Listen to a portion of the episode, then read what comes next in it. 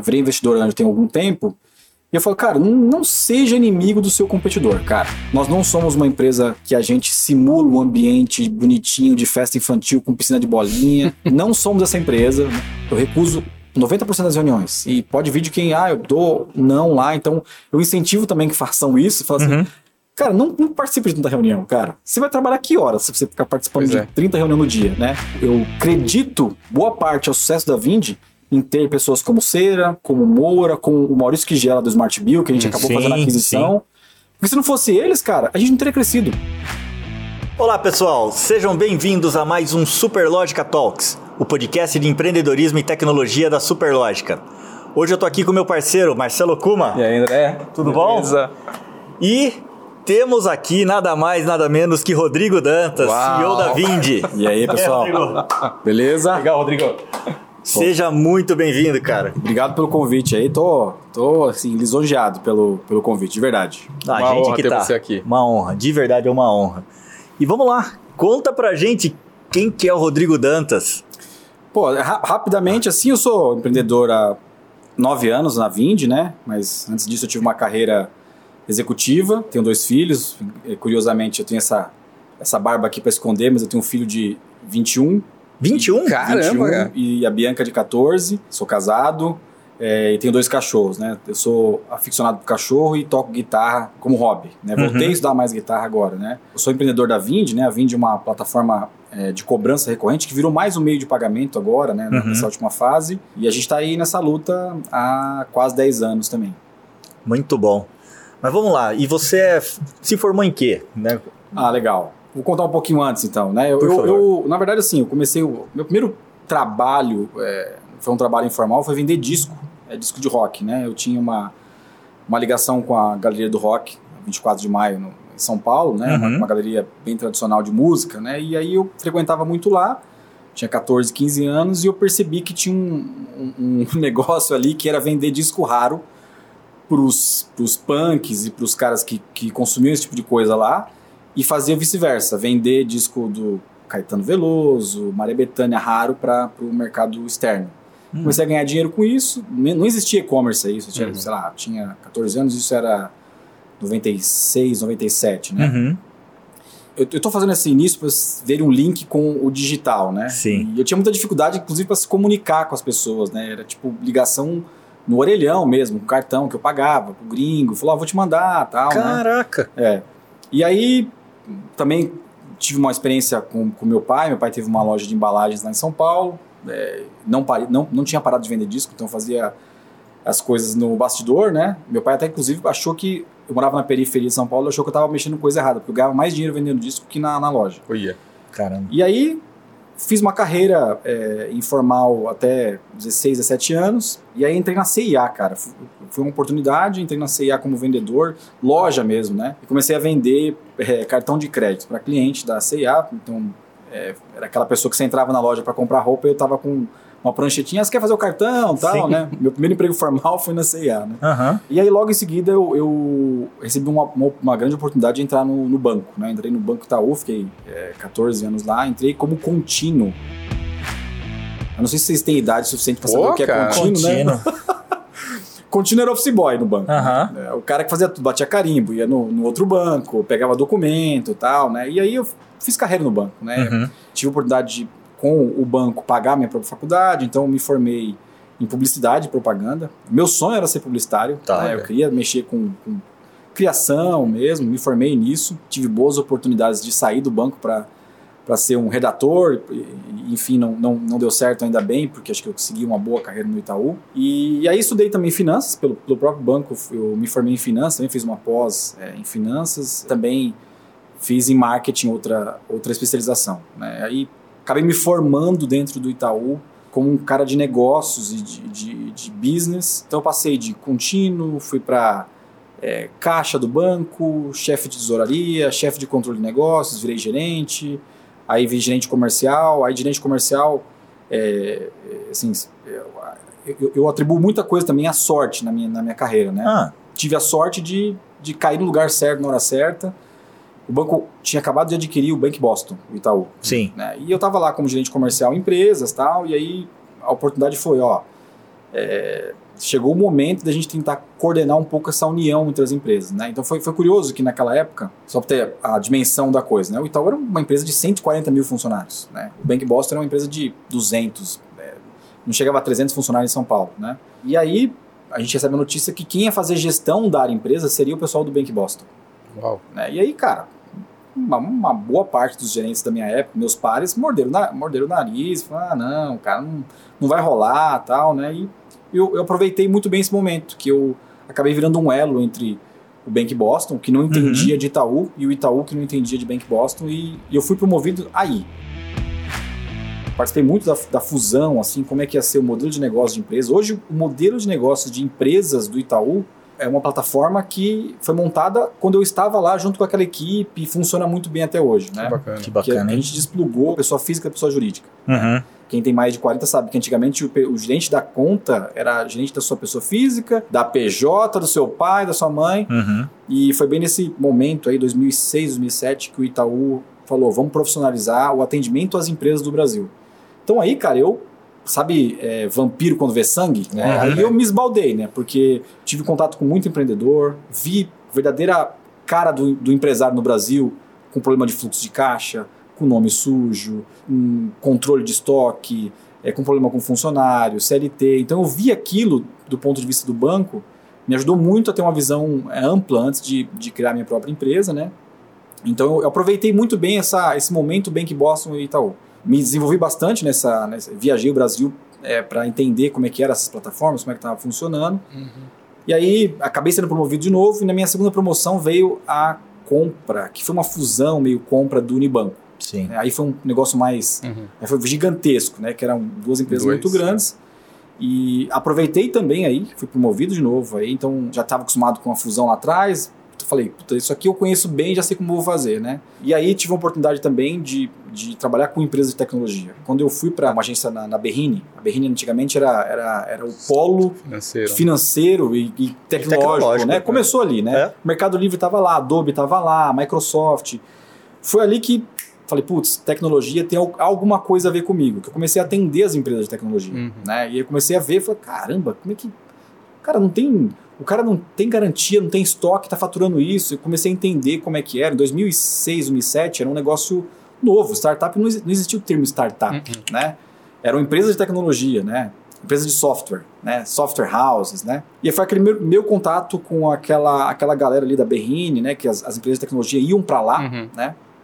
que eu despertei alguma coisa para entender qual seria meu próximo passo. Aí fiz uma especialização lá fora, fiquei, fiz um, aqueles cursos de uma semana em Stanford, e aí eu entendi o que estava acontecendo no mundo. Então eu fui para lá em 2011 e eu falei, caramba, o que que, que que tá acontecendo, né, cara? Uhum. No Brasil acho que esse negócio não chegou ainda. Aí Uhum. voltei com uma cabeça mudada. E aí foi a decisão de deixar meus é, minha, minha- meu legado no Itaú e sair. Mas assim, despretensiosamente não era para montar nenhuma empresa, né? Ou seja, você não sabia exatamente o que você ia fazer. Não, não. E aí, nesse, nesse meio do caminho aí, é, pintou uma oportunidade. Eu já gostava de investimentos, já, já tinha uma cabeça boa para investir em negócios e eu comprei, cara, um, um- um lote de um shopping que ia ser construído no, no- em São Paulo. Eu morava no- no- na zona sul de São Paulo, né, Uhum. morava em Interlagos, né, na região, na grande região de Interlagos, né, que Interlagos é gigantesco, vai até, né. E eu comprei esse lote nesse shopping para investimento. Só que aí o, o sócio dessa incorporadora falou, cara, por que você não monta alguma coisa no shopping? Esse shopping vai bombar, o shopping no Largo 13. Né? E eu tava no Itaú ainda, né? Uhum. Cara, vai lá, compra o lote e pense no que você monta uma franquia, cara, dá um jeito, né? E aí, cara, assim, foi um momento emblemático ali, porque eu tinha uma. Minha sogra era, era gerente de uma grande importadora de perfume, Uhum. minha esposa também trabalhava no Itaú, e eu falei, putz, sou ele minha sogra, né? Você não quer montar uma loja de perfume lá? Você conhece tudo de perfume, você conhece preço, produto, você não quer montar? Te dou o, o, o lote, a gente vai junto, eu invisto e tal. Então, meu primeiro investimento em um negócio de é, é, startup, tecnologia, foi no e-commerce de perfume. Ah, então montou um e-commerce. Montei uma loja física, Física, com e-commerce. com então, a e-commerce. gente montou as duas operações juntas. Com né? a tua sogra. É. E aí, aí essas, Ah, olha, Uau. alto risco. e aí tem, um, tem uma lição importante aí também, né? Vamos lá. E, cara, deu muito certo. Que Deu legal. muito certo, assim. Eu me via na- nas madrugadas embalando caixa para entregar no outro dia. Quando o negócio ficou insustentável de, tipo, pedidos por dia, minha esposa decidiu sair do Itaú, né? E, e foi um negócio meio esquisito também, mãe, filha, trabalhar junto. Uhum. Cara, é, problema. Né?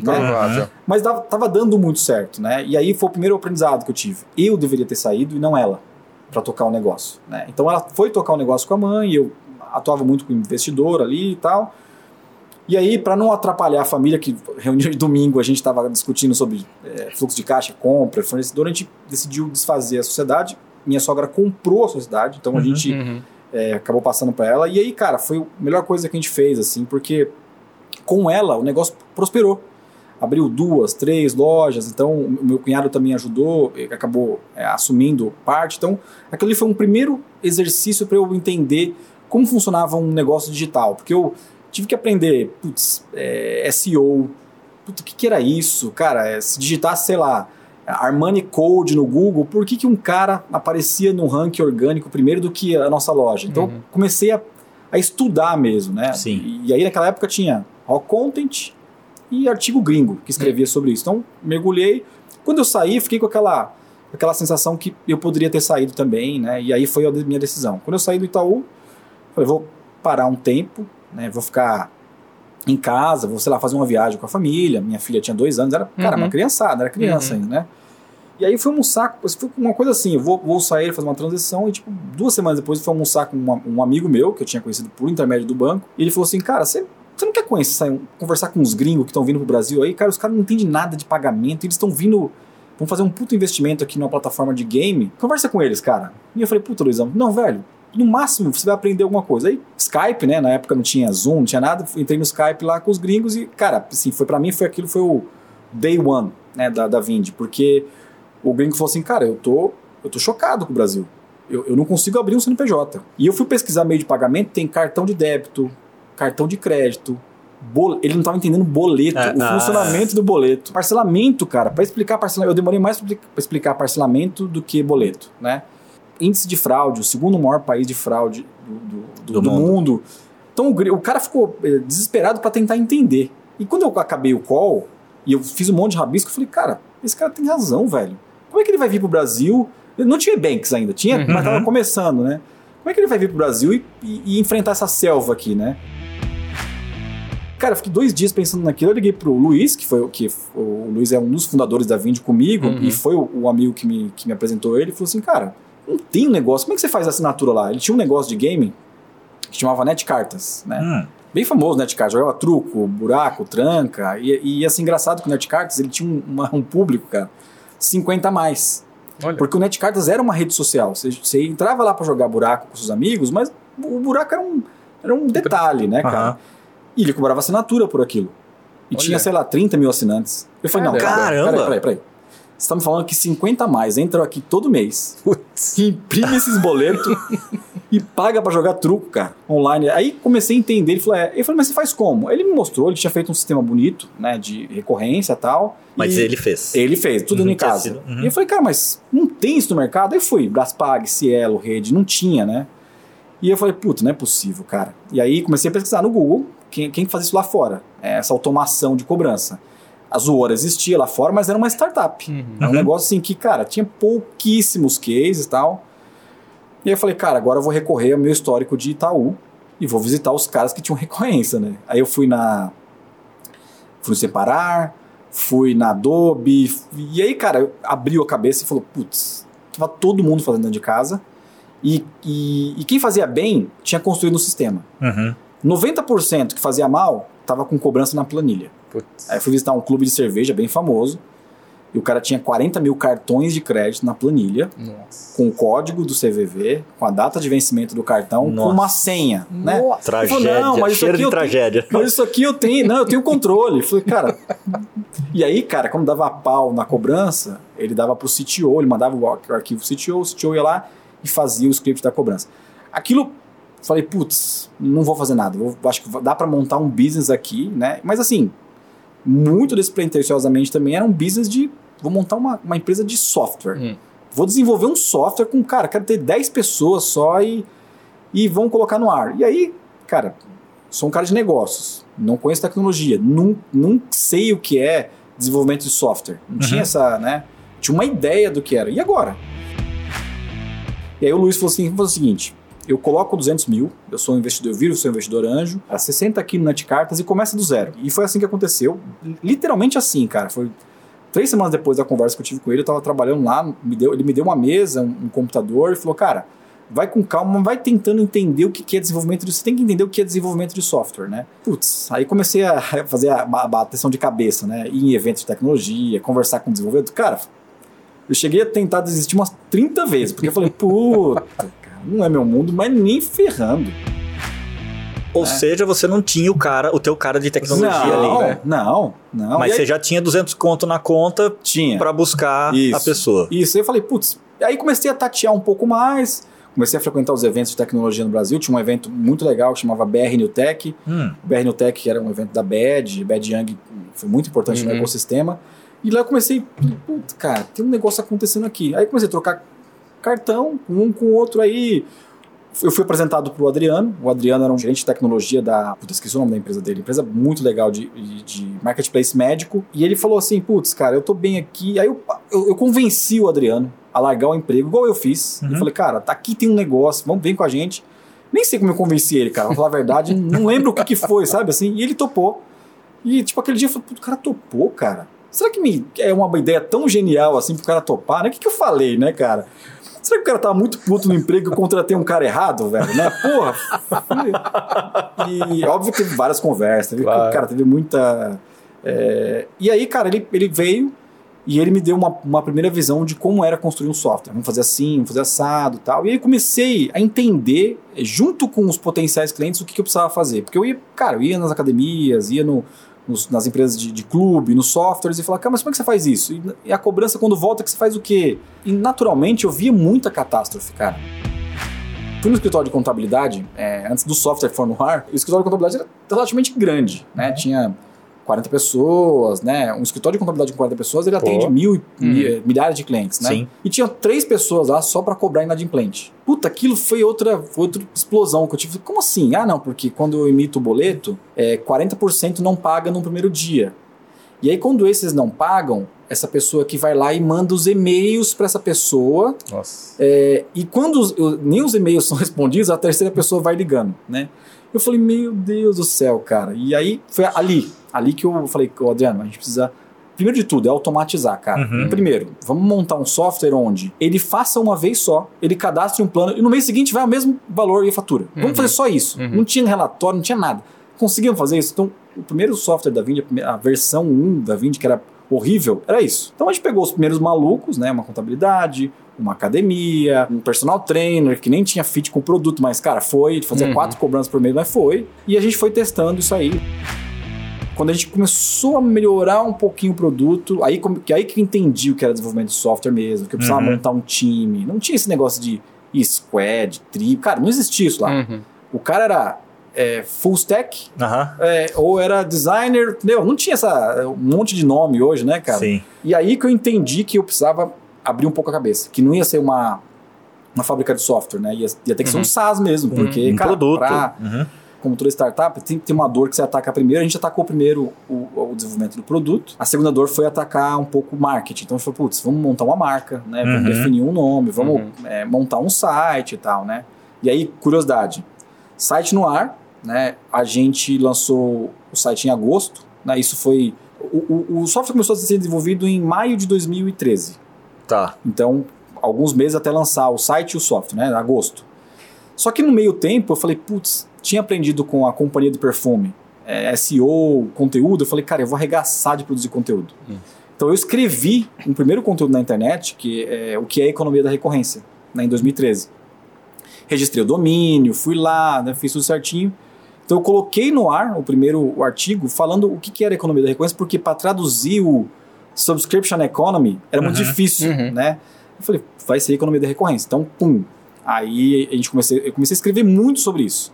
Então, quando o site foi lançado, tipo, semanas já começou a cair contato, porque o cara já estava buscando na internet. Já a dor já era evidente, já era, né? É.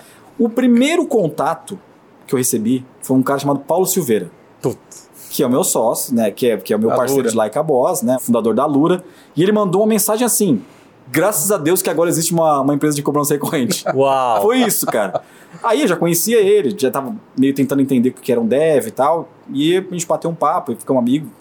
Aí isso foi uma, uma história longa por aí, mas lançamos o site e começou a ter uma demanda. E eu falei, nossa, vamos arrebentar, cara. Vamos pegar um monte de software. Só que, pela natureza do Netcartas, a dor que, eu, que era mais evidente para mim era pegar o mercado de games. Uhum. Né? Porque o mercado de games, ele era um mercado negligenciado pelos bancos. Os bancos não gostavam de game. Ah, é? Ah, não, você tem muita fraude. Não. Hum. Cara, fazer um credenciamento de uma empresa de game nas operadoras de cartão, na- nas adquirentes, era um crime. Você tinha que explicar quem que é. Cara, era, era absurdo, assim. Sim. Então a gente falou, putz, aqui tem uma dor, vamos pegar ela. Pegamos o mercado de games, porque o Luiz eh, fazia parte dos, dos conselhos de jogos no Brasil e tal. Beleza. Segundo mercado, que era um mercado extremamente, assim, esquecido e, assim, eh, tinha um preconceito muito grande. Mercado adulto. Tá. Porn. Uhum. Né? Ainda tem. Uhum. Ah, Mas sim. Naquela então, naquela, na, naquela época, é, você não podia nem ter cobrança com cartão de crédito. Naquela época você tinha mais boleto dos, dos, dos- dos sites. Aí, cara, eu, eu falei, nossa, o mercado é É gigantesco. gigantesco. Gigantesco, né? E aí a gente começou a atender também o mercado adulto. É total beirada, né? Então, É. onde, onde aqui tá o filé, você começou a pegar. Isso, mas sempre recorrência. Sempre o cara com mensalidade. E o mercado adulto, o mercado de games no Brasil, ele é amparado por mensalidade, por plano. Uhum. né? Assim, câmera, é, câmera Cam, todos esses caras que viraram grandes, né, no, no- na América Latina, é assinatura. Uhum. Eles monetizam dessa forma, né? Xvideos, todos eles têm Uhum. assinatura como uma boa parte da receita lá. Porque era- foi bem naquela época que as plataformas começaram a entender que publicidade não era o grande filão, ela tinha que vender serviço, tinha que colocar, né? Então, eles entenderam e aí a gente pegou e começou. Uhum. E eu falei, nossa, cara, nós vamos pegar o mercado inteiro de games e de, de mercado adulto no Brasil. Era até engraçado que quando você. Eu, eu visitava muito cliente, cara. Eu Uhum. visitava os clientes. Olha que loucura, né? Um um fundador de SaaS visitando fisicamente os clientes. Muitas vezes os caras desconfiavam da gente. Não, mas os bancos não me atendem. Por que você vai me atender? Uhum. Ah, como assim? Você vai. E aí você demorava um pouquinho, né? E aí a gente foi, foi dando certo. Cara, antes de virar o ano, aconteceu uma coisa, a gente curiosamente foi participar de um evento como convidado para mostrar o software e tal. Foi um evento de fitness, uma- um evento de academia. Cara, choveu leads de academia. E a gente não sabia lidar com esse bicho. Academia, cara. Eu tô vendendo para software, mercado adulto, plataforma. Putz, aí, cara, outro, outro day one que a gente teve. mercadão. Mas já era a época da Smart Fit? Então, era a época. Ah. A Smart Fit tava. A Smart Fit tava liquidando as academias Ah, de bairro. Tá. né? Entendi. Então ela tava. Ela, ela começou o plano de expansão em 2011. 2012, 2013, ela recebeu o aporte do Pátria. E o, e o que ela fez foi um, foi um negócio muito agressivo mesmo pro mercado. E ho- hoje eu, eu entendo que foi muito positivo também, Uhum. porque profissionalizou muito. Uhum. Mas, cara, os donos de academia naquela época estavam desesperados, Desesperado. porque ele montava uma academia baixo custo do lado de uma academia, com um equipamento melhor, com atendimento às vezes melhor, um ambiente muito foda, né? Com luz, com. E, cara, ele começou a canibalizar o mercado de academias. Uhum. As academias é, olharam pra Vind e falou, cara, você é meu aliado pra, pra combater esse cara. Uhum. Porque o cara tá vendendo recorrência, ele tem tecnologia, baixo custo. Eu preciso desse, eu preciso desse sistema. É até engraçado, né? Mas naquela época ninguém fazia recorrência. Ninguém tinha, não tinha um software, tinha a gente, né? O Smart Bill também fazia, o Sim, Smart Bill já tinha começado em 2012. E aí, cara, a gente pegou e falou: Putz, será que tem um business aqui de academia, né, cara? Tinha. E aí a gente começou a vender assim, tipo, 30 contratos por semana de academia. Tocava o telefone, o cara falou assim, cara, eu quero um sistema igual ao da Smart Fit. Falou, a gente tem. Então a gente começou a... Aí a gente montou uma primeira máquina de vendas, sem saber, tá? Uma Uhum. máquina de vendas, uma máquina de produção de conteúdo, trouxemos o pessoal de marketing, trouxemos duas, três pessoas de vendas e começamos a entender que, putz, eu preciso montar uma empresa de software, um Uhum. SaaS, né? Foi bem na virada do primeiro ano que a gente conseguiu fazer essa leitura. E aí, outra curiosidade interessante é que eu falei, putz, já que é pra entender se a gente vai dominar esse mercado, vamos falar com os caras da Smart Fit, né? Aham. Eu preciso falar com esses caras. O que, que esses caras fazem lá? E na época eles tinham uns 300 mil alunos recorrentes, né? E aí o Wagner, cara, que era o CTO da Smart Fit, não queria me receber. Eu mandei, mandei uns três e-mails pra ele, e aí eu chamei a Samira, que era uma menina que trabalhava com a gente lá, falei, Samira, manda você. Manda você agora. E ele me recebeu. E ele falou assim, mas vocês têm conciliação? Aí a gente nem tinha. Eu falei, tem. Pro cara me receber. Aí ele me recebeu, cara, na Smart Fit. E ele falou assim, não, cara, o que vocês estão fazendo aí é muito júnior. Olha só, vou te mostrar o que a Smart Fit faz. Cara, ele mostrou o que a Smart Fit fazia. A Smart Fit tinha billing na América Latina, retentativa de cobrança, todos os relatórios, né? O cara abria o dashboard é, qualquer horário, sabia quantas matrículas foram feitas. Cara, um negócio fantástico, tudo automatizado, né? É, eles quebraram o paradigma do cheque predatado. Sim. Né? Pra quem, quem tem mais idade aí, né? Pra você fazer uma academia antigamente tinha que deixar 10 cheques, né, Marcelo? Uhum. Era absurdo aquilo, cara. E aí você queria parar, o cara não conseguia resgatar seu cheque, você tinha Sim. que. Cara, é um bizarro. E, e eles quebraram esse paradigma e realmente mudou a indústria. E aí, na conversa com o Wagner, percebi que o Wagner tinha acendido uma luz nele, sabe assim? Uhum. E eu falei, puta, eu- alguma coisa eu peguei nesse cara. Eu voltei pro, pro escritório, né? E eu fui descer na a rua Diogo de Faria, na Vila Mariana, na Zona Sul de São Paulo, e fui pensando, falei, eu preciso descobrir o que, que eu despertei nele, né? Aí eu mandei um SMS, né? na época não, nem tinha WhatsApp, né? eu lembro disso, eu falei, né? Ah, Era SMS, não tem muito tempo, né, cara? tem? Mandei um SMS pra ele ele me respondeu: pô, cara, você não quer que eu dê uma consultoria pra você? Aí eu falei: puta, pesquei, cara. falei: vem pra cá pra Vind. Aí ele foi na Vind, cara, com o intuito de fazer uma consultoria, porque ele viu que a gente tava no começo, Uhum. que pra atender uma Smart Fit eu tinha que, cara, evoluir anos, né, no produto. E eu falei: pô, cara, você podia ajudar a gente. Aí começou com uma conversa, virou um namoro. Hum. Três semanas depois, eu chamei o Wagner pra ser CTO da Vind. Que legal, cara. Calma que eu tinha um CTO, eu tinha um CTO lá. Você tinha um lá. É, tinha um lá. e aí eu falei, puta, Luiz, cara, acho que nós temos que fazer uma mexida aqui, cara. A gente pode ter um puta CTO que conhece tudo de recorrência e a gente arruma uma posição pro, pro Adriano, cara, DevOps, cara, tamo junto, né? Uhum. E, e aí o, o, o, Wagner falou, não, cara, eu, eu tô... Wagner tinha 25 anos e era diretor de tecnologia da Smart Fit. Bem novo também, né? É. E ele falou assim, eu tô numa fase boa, guardei uma grana e tal, acho que eu quero empreender. Uhum. E aí, cara, fiz uma proposta pra ele. Eu falei, tá bom, Wagner. Puta cara, e, e eu percebi que ele era, ele era importante no grupo. Eu percebi assim, hum. é, e aí, eu- quando a gente fez a proposta, eu falei, Wagner, tem certeza que tá tudo certo lá mesmo tal, né? Não, não, vou, tal dia eu tô aqui e tal, né? E, e foi engraçado que o, o, o Adriano ficou meio cabreiro. Falei, Adriano, esse cara, vai- ele entra como diretor operacional, depois ele assume. Cara, nós vamos ter que dar um jeito, porque assim, ele vai acelerar muito o nosso, o nosso negócio, né? Aí quando o Wagner topou e falou, tô dentro, cara, aí minha vida virou um mini inferno, porque, cara, aí desceu o Edgar Corona, o Hum. CEO da Smart Fit, falou, Uhum. não, não vai, como é que é, tal. Cara, queriam segurar ele de tudo que é jeito. É, no final, eu falei até com o investidor da Smart Fit. Não, como assim e tal? Eu falei, "Cara, gente, mas peraí, não é comigo isso, cara. Você tem que falar com o Wagner. Eu falei, Wagner, os caras estão me ligando aqui. Ele falou, não, já tá decidido e tal. Aí, cara, um, um- um- misterioso dia, o, o- o Edgar Corona me liga no meu celular, de manhã, ele tava voltando do médico, falou, preciso falar com você. Nem conhecia, cara. Uhum. E, pra verdade, eu fui meio que sem saber muito bem o que eu ia encontrar. Ele me chamou e falou assim, olha, nós vamos fazer um IPO, e o Wagner é peça-chave desse IPO. Cara, assim, ele, ele é o nosso diretor de tecnologia. Eu falei assim, Edgar, mas é, desculpa, acho que você tem que conversar com ele e tal, né? E o Edgar é muito, é, muito bom negociador, né? E, e aí eu fui gostando dele. Hum. No primeiro dia eu fui gostando, falei, cara, tem, algum de tem alguma coisa diferente desse cara também, né? E aí eu falei assim, tá bom, entendi que o Wagner é importante. Vamos fazer o seguinte, o Wagner vem e você vira nosso investidor anjo. Você fica confortável? Ele, não, não dá, tal. Aí, cara, fui pra casa, me ligou, falou, não, tô dentro. Que foi uma coisa que eu falei, cara, não acredito, cara. Tirei o diretor de tecnologia e consegui um Conseguiu investidor com um tapa só.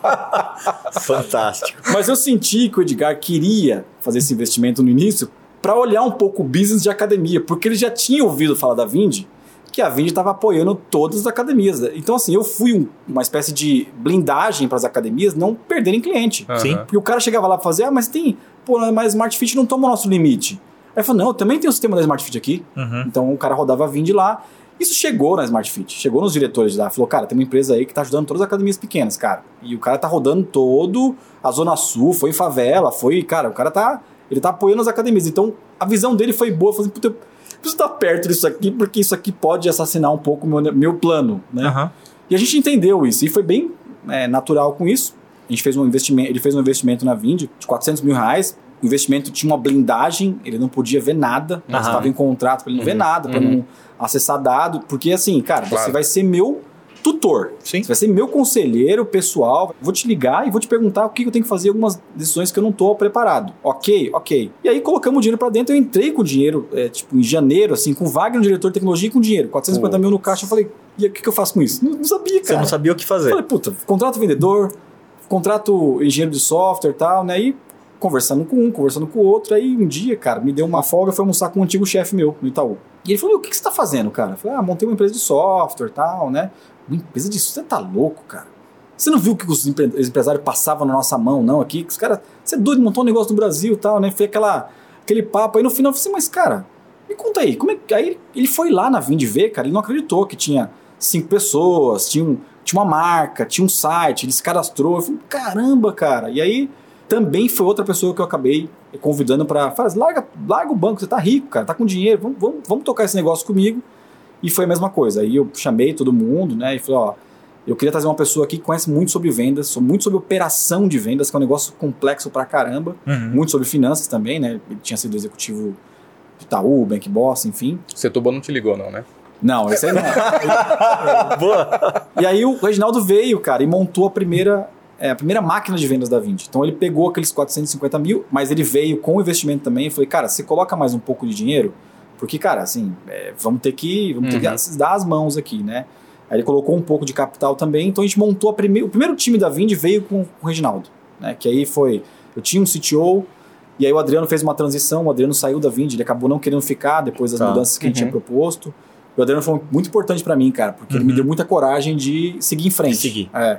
E aí a gente montou, tinha um CTO, eu tinha um diretor operacional, tinha uma pessoa de vendas muito forte, tinha marketing e a gente estava começando a ter um, uma pequena escala, fechávamos 100 contratos por mês e tal. Pô, foi um puta é legal, sinal, puta sinal, né, cara? E aí, cara, aí a gente construiu a Vind. Acho que é legal falar esse início, porque, uhum. cara, é muita dor, muito sangue, suor, lágrima, oh. né, cara? E é, sistema que dá pau, tivemos que mudar a versão do sistema com dos 300 clientes em cima, cara, uma coisa assim caótica, mas a gente acaba olhando com, com carinho para isso, né? em tão pouco tempo o cap table já estava bem recheado. A gente controlou bem isso, não é. é? A gente controlou bem. Então, assim, por exemplo, o acordo que eu fiz com algumas pessoas é, cara, você quer, eu te dou 10% se você trabalhar um ano sem ganhar nada, né? Os diretores, uhum. né? Então a gente acabava ajustando muito isso, né? E aí depois veio aquele, aquele movimento que vocês conhecem bem. Fundo de investimento, uhum. fizemos uma primeira rodada com um, a Crescer, né, que, era, que fazia a gestão do Criatec, Criatec 2, uhum. fizemos outra rodada. Então, foi, foi um processo que a gente. A gente não tinha aquela mecânica de Silicon Valley de torrar dinheiro, queimar dinheiro pra caramba. A gente tinha uma cabeça um pouco mais financeira e pé no chão. Então a gente dava resultado já, né? Desde uhum. sempre, para poder é, justificar, enfim, o que a gente fazia. E aí fizemos uma série A, uma série B, e aí fizemos uma, uma transição no ano passado aí de, de fazer a venda para local web. Mas assim, teve muita coisa é, muita dor no caminho, né? Vocês conhecem melhor do que eu. Ah, eu, eu, adoraria explorar esses pontos de dor, porque acho que a gente tem, né? E a, e a Vind, para quem não sabe, compete com a, com a Superlógica, né? Quase que desde sempre, né? né? Com, com assinaturas. Sim. E acho que é sempre uma competição muito sadia, né? Sim. Onde a gente sempre, sempre. Aliás, depois a gente vai querer saber da foto, né? É, depois da, a gente chega lá, a gente chega lá, a gente chega lá. A gente chega lá. É. Rodrigo, mas uma curiosidade, de onde vem Vind? Nome? Pô, cara, excelente pergunta. Assim, todo mundo pergunta é, tem alguma coisa a ver com você e tal. Na verdade, eu e o Luiz estávamos rabiscando na, num dia para escolher o nome e a gente, cara de tecnologia, né? O Luiz falou, cara, melhor a gente ver primeiro o registro BR. Antes de escolher o nome, vamos ver o que, que, tem disponível e tal. E a gente começou a fazer uma, uma brincadeira com venda. Ah. Aí colocamos venda, venda com dois E's, e aí saiu a derivação, saiu Vind. A gente foi maluco para ver, não tinha um registro, a gente foi lá e registrou Legal. tudo. foi isso, assim. Aí tem gente que fala, pô, mas é, tem a ver assim. com com filosofia, que tem é. Vene, né, Vive, Vem, Venci. Uhum. Não, cara, Vinde é porque tinha um, um, nome fácil. O gringo, quando fosse falar, também conseguia falar pelo menos um Bindi, né? E, e não tinha concorrência de SEO, tá? Foi basicamente isso. Porra, legal. E você, quando abriu, já estava pensando em internacionalizar? Não, não, não. Não, não. Nada não quando a gente abriu, acho que eu queria atender, cara, você queria atender nichos e...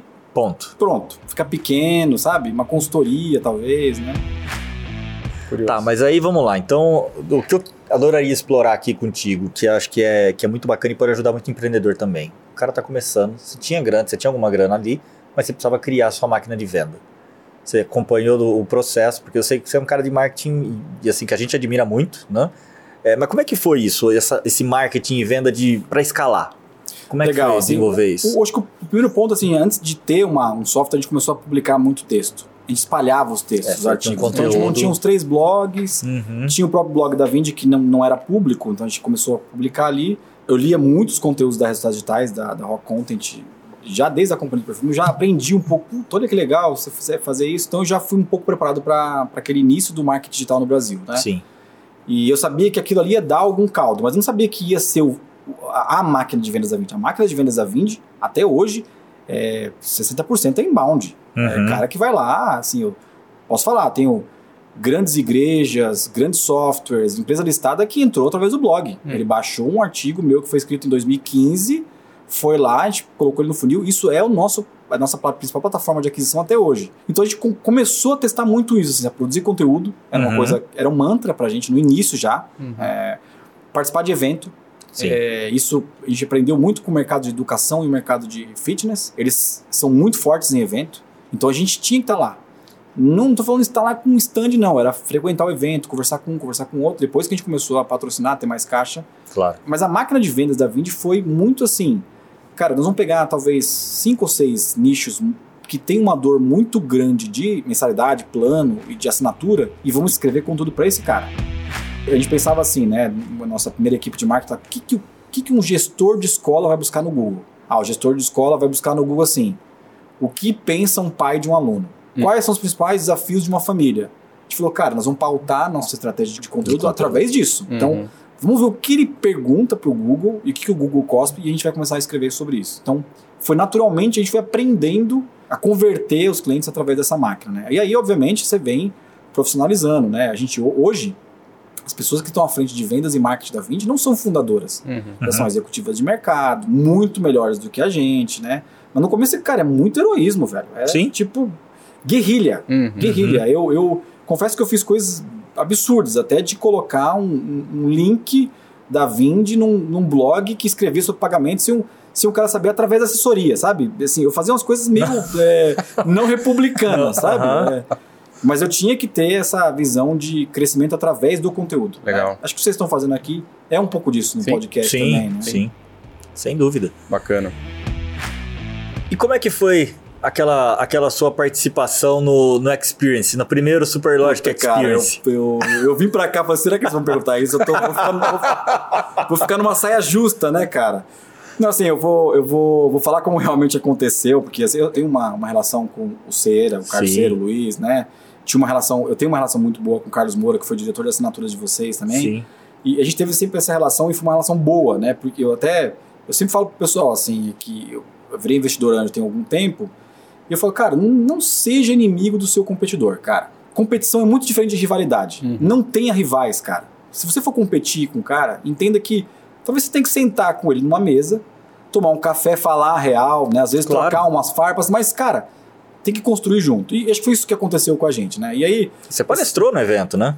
Não, e aí eu vou te contar é, o que aconteceu. É. O Carlos me ligou, falou assim, cara, você toparia palestrar no evento? Eu falei, pô, com o maior prazer. Duas semanas antes, a gente tinha um evento que era chamava Assinaturas Day. Assinaturas Day. É, que, que o pessoal que... do Superlogic ia também Sim, e tal, né? Bom. E aí o, o, time de marketing da Vind ficou puto que vocês montaram o XP. Falou, os caras querem copiar a gente e tal. Eu falei, não, gente, eles me, me convidaram. E aí tinha um gerente de marketing lá e falou, não, não, cara, a gente precisa pensar em alguma coisa. Eles querem furar nossos olhos com o evento. Eu falei, cara, calma, gente. E a ideia veio de uma pessoa de marketing lá e, cara, a equipe comprou a ideia de colocar um outdoor na frente do evento de vocês. Eu falei, velho, esse bagulho não vai, não vai dar certo, cara. Isso aí vai dar, vai sobrar para mim, depois eu vou ficar apagando fogo com o Carlos lá, tal, né, cara? E aí foi, foi, foi interessante que outdoor em São Paulo não funciona mais, né? E foi um negócio interessante comprar um outdoor, um espaço, e aí foi colocado na frente do evento, né? Uhum. É, como é que era? Muito obrigado por desenvolver o mercado de assinaturas com a gente. É, desenvolver o mercado de assinatura da recorrência. Da recorrência. Não, muito obrigado. Depois não. a imagem. Né? Super obrigado. Super obrigado. Foi uma, uma é, provocação é, super lógica. Super sim. obrigado. Só que assim, cara, olha a minha situação. Eu ia entrar no palco nove e meia, no primeiro dia. Cara, eu cheguei, todo mundo no super que tava me matando com os olhos. Porque eles passavam e viam outdoor. E, puta, cara, foi um negócio esquisito demais, assim, mas depois, obviamente, a gente superou esse, esse episódio, mas eu, eu confesso que eu tenho o maior carinho pela Superlógica, de verdade. Ah, e a gente também por você, pô. É, Bacana. Porque, assim, eu, eu acho que um mercado bom é um mercado com bons competidores. Uhum. Sim. Né? E, e aí, é, dando mais exemplos, cara, o Moura, que era o diretor da assinatura Superlógica, cara, assim, eu tive muito trabalho com ele. Era muito difícil vencer ele em artigo, em conteúdo, em mídia. Eu acredito, boa parte ao sucesso da Vind em ter pessoas como Cera, como Moura, com o Maurício Quigela do Smart Bill, que a gente acabou Sim, fazendo a aquisição. sim.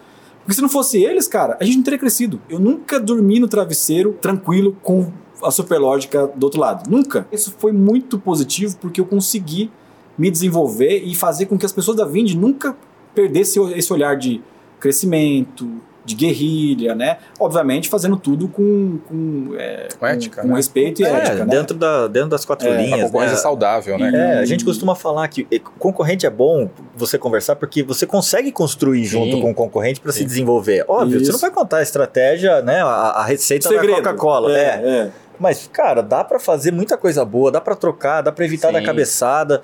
E, e eu acho que com a Vind e com, né, com, com muitos outros competidores Não, também da vocês, Superlógica. vocês né? adquirindo os concorrentes, você Sim. fazendo fusão com os concorrentes, é um exemplo disso, cara. É, sempre foi porque a gente teve boa relação. Como é que você faz uma aquisição, né? No caso de vocês, fizeram quantas aquisições? Fizeram? Quatro, cinco? Cara, ver a conta. Bastante, Ah, né? Tem 11, se não me 11. engano. Errei, bem, errei bem a conta, 11. Cara, como é que você faz uma aquisição sem gostar do cara? Pois Porque é. vocês estavam competindo. De repente você senta na mesa do cara e fala, putz, né?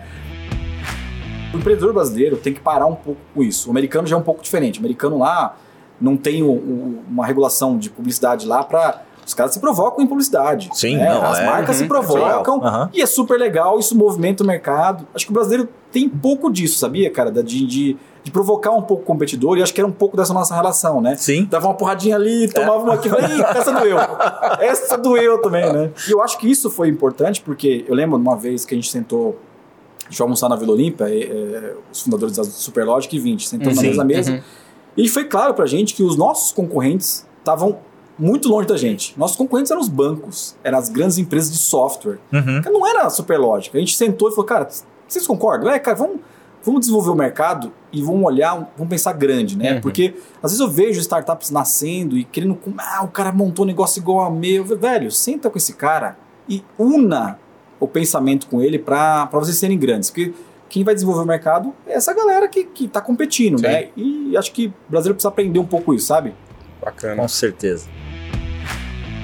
Mas e aí, vamos lá. Veio, veio o Crescera, que eu, eu acredito que deve ter sido bastante importante para você também, Foi. né? foi. Crescera foi um negócio legal, né? Que eles, eles chegaram bem no momento que a gente estava começando uma tentativa de conversas com o Smart Bill. Ah, o Smart tá. Bill era uma empresa que tinha, tinha levantado 4 milhões na época. 4 Uhum. milhões na época era tipo capa de revista. Olha. Total, Né? total. 2000 e- Opa. 2014 era tipo assim. Cara, o cara saiu na exame. Uhum. né, Smart Bill e tal. Né? O Smart Bill tinha sido investido pela Stella e pela SP Ventures e, e eles tentaram comprar a gente. Eles falaram, cara, eu tô com caixa, vamos fazer um acordo. E a gente Uhum. falou, putz, você vai pro Enterprise, eu, eu fico aqui no, no pequeno, não, não sei se dá muito. E a gente tentou umas três vezes essa conversa. A quinta vez que eles chegaram, a gente tava mais forte que eles, a gente tinha crescido muito mais, a gente tinha uma, uma escala maior, tava com mais caixa, a gente tava caminhando para uma proposta, né? Uhum. E, e aí a Crescer chegou nesse momento. Cara, foi primordial porque eu não sabia fazer M&A. Hum. né? E aí o Rodrigo Comazeto, o Fernando da Crescera, me ajudaram muito. Falou, cara, você vai ter problema aqui, vamos lá. Então, culminou muito perto do investimento com a proposta final. né? Legal. Legal. E aí foi, foi interessante porque, assim, foi a minha primeira experiência em negociar a compra de uma empresa com fundo. Cara, negociar com o empreendedor é uma coisa. Meu amigo, negociar com fundo é um- negócio bem complexo. O fundo, cara, ele, ele, ele é preparado para isso. Ele é preparado para fazer M&A, para negociar. Cara, você, você negociava com os caras, os caras não davam nem um sorriso e nem uma cara feia. Você não sabe. Você não, Você não, era tinha reação, você não tinha nada. não tinha reação, É. né? E foi uma, uma escola, bem, demorou uns seis, sete meses, saca? aí gente acabou anunciando. Foi muito bom, porque a gente pegou uma parte do, do business de grandes contas, né? a gente não tinha é, estratégia para grandes contas, o Smart Bill tinha, Uhum. então a gente encaixou na estratégia da Vind. Isso aqui é o Enterprise, que é o negócio hoje da Vind que deixa mais dinheiro é, no caixa. De casa. É, e a gente tinha um, um business de, de SaaS mesmo, mal business, que a gente fazia muito bem. Então a gente combinou as duas estratégias. Nós literalmente jogamos todo o software da Smart Bill fora, porque a gente achou melhor colocar o que eles tinham de força dentro da Vind do que trabalhar com dois softwares. Tá. Uhum. Foi uma coisa importante. Se falar assim, pô, você faria de novo? Faria pela experiência e pelo mercado que a gente tomou. A gente pegou umas 10 grandes contas, assim, depois que a gente fez a aquisição do Smart Bill, uhum. que estavam no pipeline deles. Então foi legal, foi legal. legal assim. Poxa, mas foi uma experiência, é, assim, foi uma inexperiência que a gente teve, mas que deu certo. Uhum. O Maurício, ele, ele permaneceu contigo? Não. Não. O Maurício Kigela, que era fundador da ele Smart permaneceu, Bill. Ele permaneceu uhum. um tempo com uma, uma espécie de advisor. Ah, tá. Pra, pra gente encaixar um pouco. Sim, o, transição isso, ali. Isso, né? é.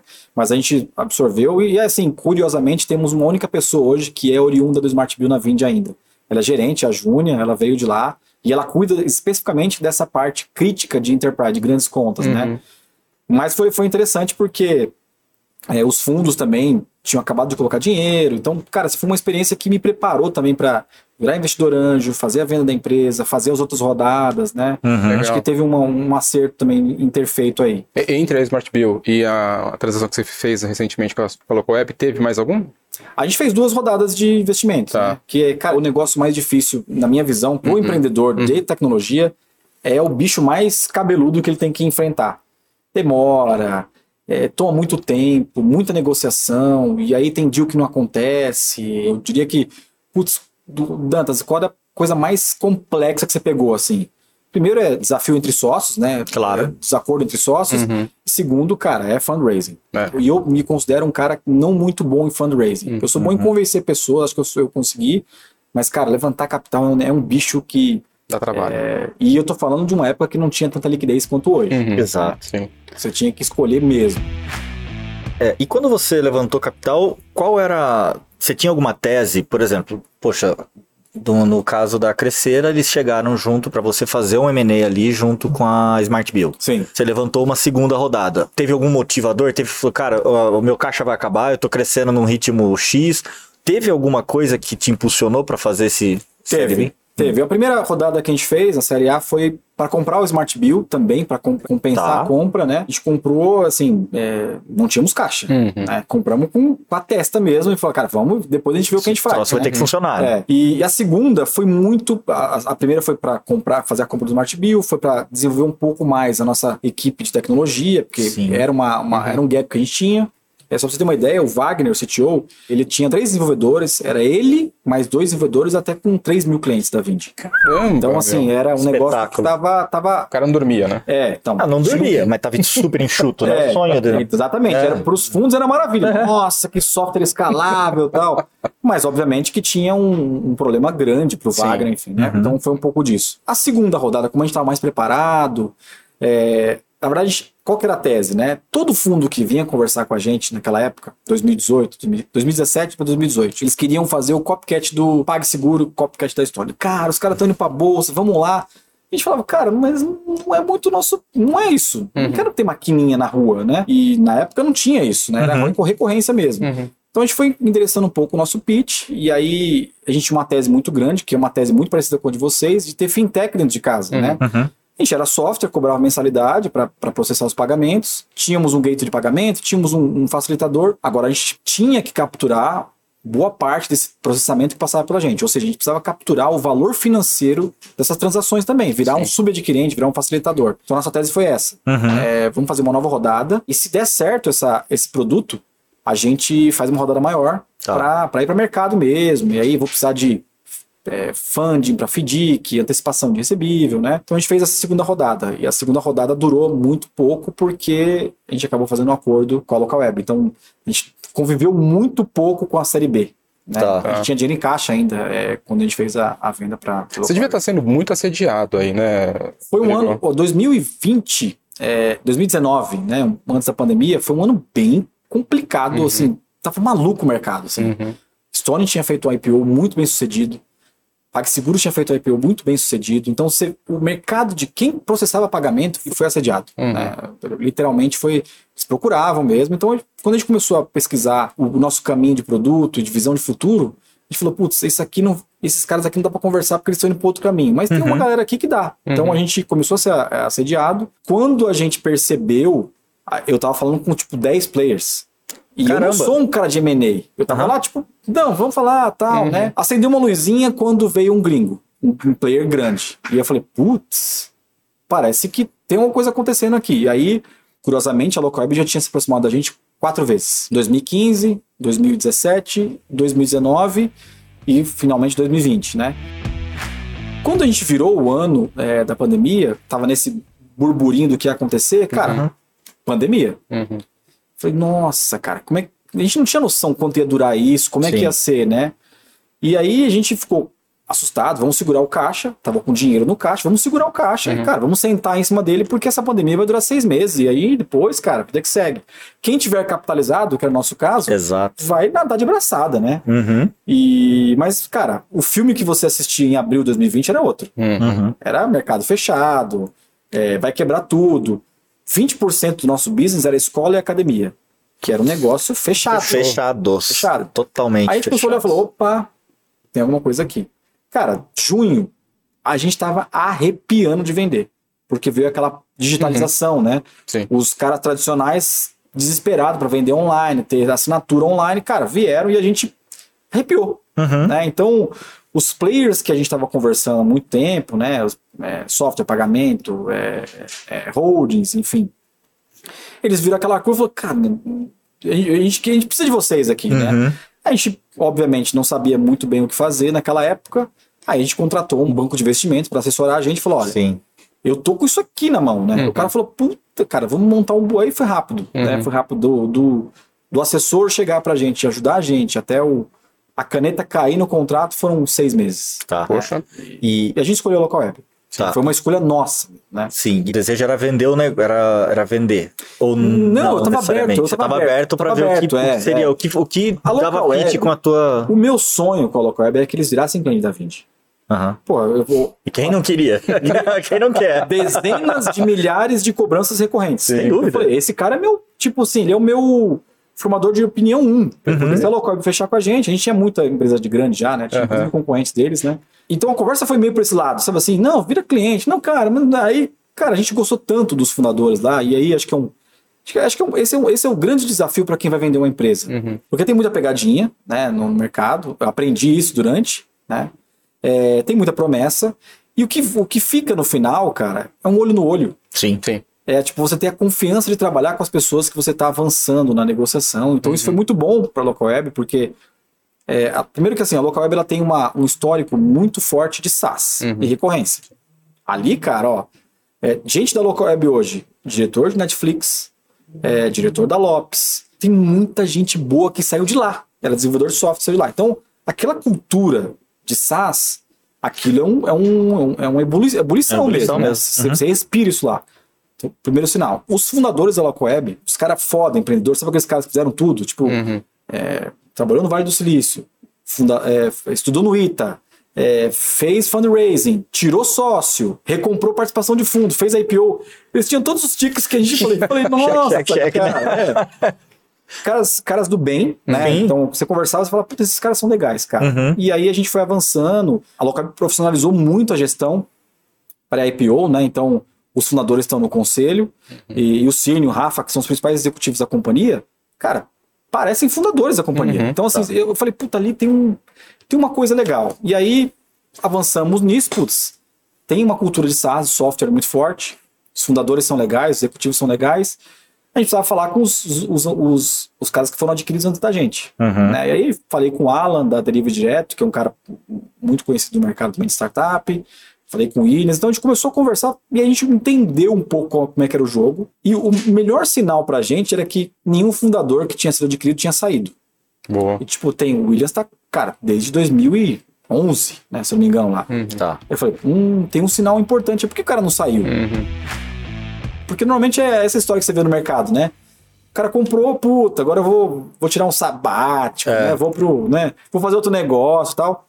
Não era a cultura lá. Isso me chamou muita atenção. Então você vai juntando as pecinhas e falei, puta, são esses caras, né? Eu- Uhum. Eu, posso falar claramente que a proposta do local nem foi a melhor proposta em valor financeiro. Tá. Mas, cara, ali a gente tinha a, a visão que a gente tinha uma autonomia para tocar a Vind como a gente gostaria, Uhum. que tinha uma visão de produto e futuro muito forte, que eles realmente iam ajudar a gente. Que bacana. Foi, foi isso. assim. E, e- mas, e Rodrigo, assim, é, uma coisa era você estar ali, né, no comando, né, e de repente ter essa transação com a Local Web, e aí você agora faz parte desse guarda-chuva da Local Web, Sim. né? O que, que na prática mudou para você e para o time, enfim? Muito, muito boa pergunta, Marcelo. Essa é uma pergunta que eu recebo, né? E aí, cara, o que mudou? Hum. Né? Primeiro que eu virei o executivo. Eu não sou o dono mais da Vind. Uhum. Né? Tá. Sou, sou acionista da Local Web, né? Mas não sou o dono da, da Vind. E é curioso isso, né? Porque a empresa que eu fundei, Uhum. é, são, tem 300 pessoas lá, cara, que muita gente eu vi, tipo, fazer família, Claro. tem alguns casais lá, então você vê que fala, cara, não é mais meu, né? Mas ali a gente tem uma, uma, uma visão, o grupo como um todo tem uma visão muito forte de autonomia. Quem sabe tocar a Vind, quem sabe tocar a Delivery Direto, a Bling, a Tray, são os fundadores dessas empresas. Não adianta eu pegar um playbook e falar assim, não, agora tem que ser. Não, não, não rola. E é por isso que dá tão certo na local web. É esse combinado muito, muito forte de, cara, quem toca a Vind são vocês. A estratégia tá bem feita, tem um orçamento aprovado, cara, vai, vai firme. Legal. né? Então a gente tem essa, essa autonomia. Obviamente que o meu papel mudou. Uhum. Eu sou um executivo. Uhum. Né? Sou um executivo empreendedor, empreendedor executivo, né? Mas eu continuo na, mesma, na empresa que eu fundei, Sim. Trabalhando com as pessoas que eu gosto, né? Desenvolvendo um mercado que a gente ajudou a construir. Encaixou, né? Legal, bacana. E, e ali é, é um, é, um, é um, um- um lugar de muita gente boa. Hum. São 19 empresas adquiridas, né? É 19. Das 19, das 19 você vê que, é, cara, tem muita gente boa. Uhum. Você conversa com caras que você fala, não, não tô acreditando que você fez isso. Aí você, você consegue beber muito de outros empreendedores que estão em outros setores, Uhum. né? Sim. Mas assim, são caras muito parecidos comigo. São Bacana. caras de SaaS, Uhum. fundadores de software, que têm problemas de gestão de vendas, growth, gestão de, de- de engenharia de software. Então, é, é- é um bicho parecido comigo, né? Então, eu tô me sentindo em casa, cara. Sim, sem Muito dúvida. legal. Quando a gente olha para a local web, muitas vezes você percebe que, cara, ela tá, ela tá comprando uma série de empresas que, para quem tá de fora, muitas vezes fica difícil de você ver conexão. Mas eu tenho certeza que tem uma tese muito bem estruturada lá. Conta pra gente, Rodrigo, qual que é essa tese, cara? É legal, acho que a Local teve uma, ela teve uma ascensão muito grande pós-IPO, porque ela, ela fez aquisições com muito pouco espaço, né? Sim. Foi, foi, Sim, foi assim. foi né? muito rápida. É. E aí, muito mérito do, do, do Gilberto, Cláudio, Ricardo, Círnio, Rafa, que, são, Uhum. que é uma galera que entende muito de, de, é, gestão de tecnologia e sabe o que o empreendedor pensa do outro lado. Né? E aí, o que acontece? O IPO foi feito para isso. Né? Sim. A abertura de capital, nós vamos fazer a expansão do grupo Local Web através de aquisição. Premissas: software, recorrência. Então, Uhum. todos os softwares têm recorrência dentro de casa. Tá. É, isso é é a natureza do- Uhum. do- da tese. É, e digitalização. Então, se você pensar na jornada de uma empresa, desde a atração até o, o billing, até o fiscal, é, tem uma jornada dura aí, Uhum, né? Tem marketing, vendas, né? Começa com o registro do site, Uhum. né? Então, a tese da LocoWeb é digitalizar tudo é, o que é negócio do Brasil. Que legal. Muito mais especificamente em PMS, que é o grande Sim. é o grande motor da economia do país, né? Então, a gente tem plataforma de marketing, a gente tem hosting, a gente tem gestão de mídias sociais, temos três plataformas de e-commerce, temos ERP, temos meio de pagamento, temos conta digital, temos plataforma de influenciadores, temos gestão de, de atendimento, a gestão da jornada do, da empresa, a gente gostaria de participar. Essa é a tese da Local Web, é, é- é digitalizar essa jornada do cliente. Muito legal. Ô, Rodrigo, como é que surgiu? Conta pra gente como é que surgiu o Lock a Boss, né? Um dos podcasts mais assistidos aí dos empreendedores, né? Pô, que legal. Digitais. Eu, eu contei aqui do, do Paulo, né, que ele mandou uma mensagem, acabou ficando amigo, ficando amigo pessoal, descobrimos que a gente morava na mesma rua, então foi um negócio meio, é, meio maluco, né? E aí ele me chamava por um podcast dele, que é bem famoso também, que chama hipsters.tech, Uhum. Hum. que é um podcast só de tecnologia, Tá. para dev, código mesmo, sabe, né? E tinha alguns que ele encaixava startup.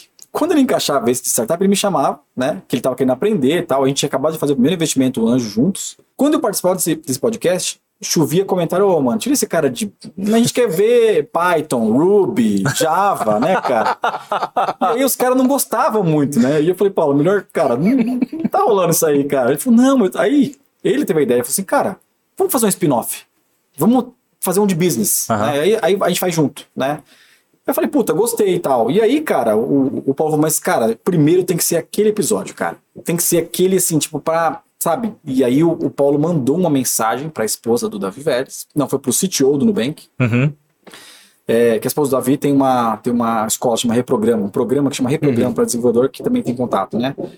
Ele mandou falou assim, cara, será que o, Da- o- o- ele toparia fazer um, um- um primeiro episódio com a gente num podcast novo? Cara, deu, encaminhou, deu forte lá e, ca- cara, sim. A gente falou, putz, beleza. Não tinha nome, não tinha nada. A gente falou com o Davi, chegamos lá e falou assim: ó, cara, é um piloto. É um piloto, então nós vamos fazer um podcast aqui, cara, e deu muito certo. Né, deu muito certo. E aí a gente falou, puta, o nome e tal. E aí é, o Paulo tinha uma brincadeira com o Like a Boss, foi lá e registrou o nome Like a Boss. Comprou o domínio Like a Boss. Comprou. Legal. E aí, mais interessante é que ele falou: puta, se a gente desse uma conotação de primeira fase, segunda fase, Street Fighter e tal, mandou um e-mail pro compositor do Street Fighter. Uau. E falou assim: cara, você me autoriza a colocar? O cara deu ok, cara. Ok. E aí a gente colocou. Que massa. E aí foi isso que aconteceu. Aí a gente lançou o piloto do Davi Vélez. E, cara, foi, foi, um, foi assim: saiu 5 mil é, visualizações no primeiro dia. no- no- nas, nas, nas mídias, né? Nas plataformas. A gente falou, putz, cara, deu certo. Então vamos fazer por temporada. Então a nossa, nossa estratégia foi fazer igual uma série mesmo. A gente faz duas temporadas por ano. Normalmente no começo do ano a gente grava e lança em março e abril. E junho, julho ao agosto a gente grava e lança em dezembro. Então a gente faz sempre esse, essas duas temporadas, cada temporada mais ou menos oito episódios. E a gente sempre traz, obviamente, pessoas que a gente admira bastante, mas que tem um pouco a ver com o tema do programa, que é CEO e fundador de empresas de tecnologia. Algumas a gente trouxe de varejo também, mas é um podcast que tem uma, uma, audiência relativa. 40 mil pessoas ouvem o Like a Boss. Legal. Eu, eu, eu confesso pra você que eu trouxe muita oportunidade para Vind através do podcast. Eu não tenho dúvida. Conheci gente, eu- a gente fez investimento através do podcast. Olha, que né? startups estavam começando procuraram a gente. Então, era uma plataforma de, é, de marketing. Uhum. Ela é uma plataforma de marketing para a Lure e para a Vind, né?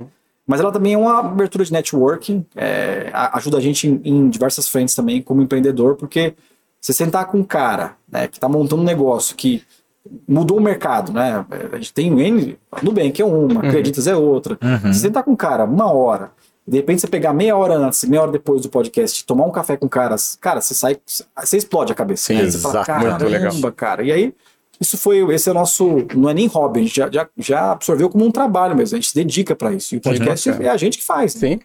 Muito bacana. Cara, empreendedor como você, quase 10 anos de, de história com a Vind. Como é que você tocou a evolução da empresa e a relação de cultura, né, com pessoas? Como é que, como é que foi isso? Como é que foi crescer? Porque cada fase da empresa você tem desafios novos. Mas como é que foi essa questão cultural da Vind? O que, que você, você tinha algum mantra? Você- o que, que você colocou lá no, no dia a dia para garantir essa conexão e, e fazer com que a empresa crescesse como cresceu? Legal. A gente, obviamente, você olha playbook de startup, você fala, não, Sim. você tem que fazer isso, colocar na parede, tem que, cara, assim, até, até um negócio legal, assim, né, você pegar, é, se você pegar histórias de culturas muito fortes, Uhum. elas, elas, elas sobrevivem é, milênios, Uhum, né? sim. Você pegar, por exemplo, os egípcios lá, os caras faziam um monte de coisa na parede. Mas, cara, você vê hoje, não, não- cara, se pegar o judeu, que tem um único livro, não tinha, não escrevia na parede, a cultura deles é tão forte que é, passa milênio, milênio, eles estão com a mesma cultura, forte, com os mesmos é, é, embasamento e tal, Uhum. né? E uma das coisas que a gente olhava lá muito é a gente tem que ter algumas premissas, a gente escrevemos um código de cultura, Tá. rabisco mesmo, colocamos no SlideShare, com coisas que a gente acreditava, nós como fundadores, né? Esse código de cultura, ele, ele é vivo. Então ele sempre vai mudando e tal, eu confesso que ele tá um pouco, agora com essa nova fase, a gente precisa revisitar ele, né? Mas o que funcionou muito pra gente, cara, era ter um papo reto com os funcionários, então todo mês a gente abre perguntas para perguntarem qualquer coisa né, pra gente. E uma, uma época foi anônima, outra época não. Mas a gente tem escrito nesse código de cultura e nessa visão de empresa é, o que a gente quer e o que a gente não permite. Então Tá. lá tá escrito, olha, é, não permitimos isso claramente. E aí muitas vezes a gente tem que resgatar ele, né? Pô, vai contratar uma, uma pessoa-chave no time, e aí, putz, cara, você tá alinhado com a cultura, você não, você não lembra daquele, daquela frase lá, olha o que esse cara disse e tal. Muitas vezes a gente tem que relembrar, porque acho que é isso que, que, que vira um motor de uma empresa com uma cultura forte. Você não negar os princípios que você escreveu lá, né? Sim. Como a empresa vai mudando, né? Obviamente você tem que ajustar isso. Mas eu acho que a cultura da Vind, ela conseguiu ser o que ela é por conta dos times dos fundadores que ainda estão lá. né? Tá. Porque Isso é uma coisa que não adianta. Uhum. É, isso fortalece muito a manutenção da cultura e das pessoas que a gente vai chamando para mais essa responsabilidade, né? Então, os gerentes, os novos sócios, né? Então, a gente faz muito isso com eles para que eles sejam os mantenedores da cultura também, né? Pode procurar no Google, é cultura Vind, né? Hum. Lá tem o SlideShare, mostra um pouco, que a gente fala um pouco assim, putz, aqui a gente, nós não somos uma empresa que a gente simula um ambiente bonitinho de festa infantil com piscina de bolinha, não somos essa empresa, né? Uhum. Tem até umas coisas meio, meio polêmicas lá, mas é um pouco do que a gente é, né? Legal. E, e reconhecer a cultura também é reconhecer falha também. Não sou bom nisso, né? E, e às vezes tem que escrever mesmo pro cara falar. Chega um funcionário e fala, pô, mas aqui não tem isso aqui, eu vim de uma. Eu falei, cara, é assim mesmo e tá na nossa cultura. Uhum. Se você me ajudar a mudar isso, a melhorar isso, pô, cara, vem comigo, né? Então, até reconhecer as falhas tem que estar na cultura, sabe? Legal. Bacana. E, e como é que você tem mantido, né, até nessa época de pandemia, né, contratações aceleradas, é- essa cultura? Não está sendo um desafio para vocês lá? Como é que É, você tem cara, superado isso? Ela mudou, né? Ela, obviamente Aham. mudou a cultura, porque, cara, nós estamos numa- num mundo diferente, né? Sim. Em tudo. Mas a gente consegue ainda é, é, resgatar as faíscas com as cerimônias, né? Então, eu entro em cerimônias é, não só executivas, né? Eu tô lá ainda, Uhum. né? Eu entro em decisões, por exemplo, que muitas vezes, ali nos livros de é, sei lá, do- dos livros de gestão, né, output management, lá que fala, não, você não pode fazer isso e tal. Eu sou anti isso, cara. Às vezes eu coloco a mão no código, no HTML do Uau! site da Vind e falo, cara, vamos testar essa palavra aqui. Às vezes incomoda isso, né, as pessoas que estão embaixo e tal, mas eu acho que isso é, um- é importante, cara, porque se eu tô olhando se o site da Vind caiu o SEO ou não, se eu tô olhando a rede social, o atendimento, se o NPS tá, foi dada uma resposta lá que, puto, o cara foi um detrator. Se eu ainda tô olhando isso, quer dizer que eu ainda me preocupo com a empresa. Cara, mas você não tem, não tem um problema de, de microgerenciar? esse- Não, eu não, faço microgerenciamento, mas eu olho. Eu falo Tá. assim, ô, ô, fulano, putz, você viu isso aqui? Né? Porque assim, isso é importante mesmo, porque é é a visão de dono que leva a empresa para o lugar que vocês têm aqui hoje, Sim, né? sim, então, uhum. eu ainda sou um, um pouco chatinho com isso, assim, sabe? Nós fizemos um rebrand de marca agora bem forte, e às vezes as pessoas. O, o, o PP, que é um- uma pessoa do marketing, fala assim, puta, Dantas, mas você vai olhar isso e fala, vou, cara. A coisa mais importante que a Vind tem é a marca. Eu tenho que ver, eu tenho que estar lá decidindo com vocês.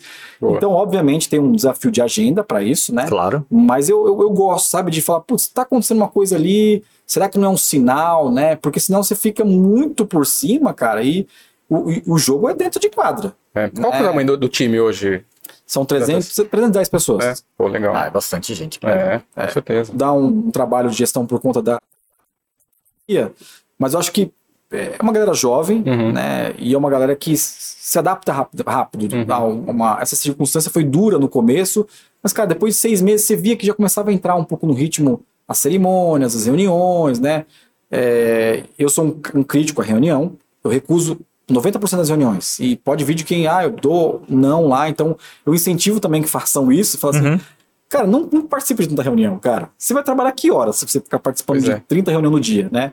E eu sou chato com isso, cara. E aí, isso ajudou um pouco também a, a moldar uma nova cultura pós-pandemia, né? Uhum. Bacana. Mas tem coisa que você precisa deliberar, você tem que ter, você tem que fazer. Sim. Comunicação assíncrona, como é que você faz? Assíncrona. Me manda, me manda um áudio que eu te respondo assim que eu posso. Sim, É não essa. tem como, né, cara? É, até hoje a gente tem gente É, é trabalhando a gente fora faz do aqui. país, tem um tra- vocês também têm trabalho É. no Nordeste, no Norte do país. Sim. Não tem muito o que fazer, né? E, e, assim, nós temos que nos acostumar a esse novo modo de trabalho. Eu confesso que eu, assim, eu, eu, eu preferia aquele modo anterior, o antigo, tipo, você conversar com as pessoas.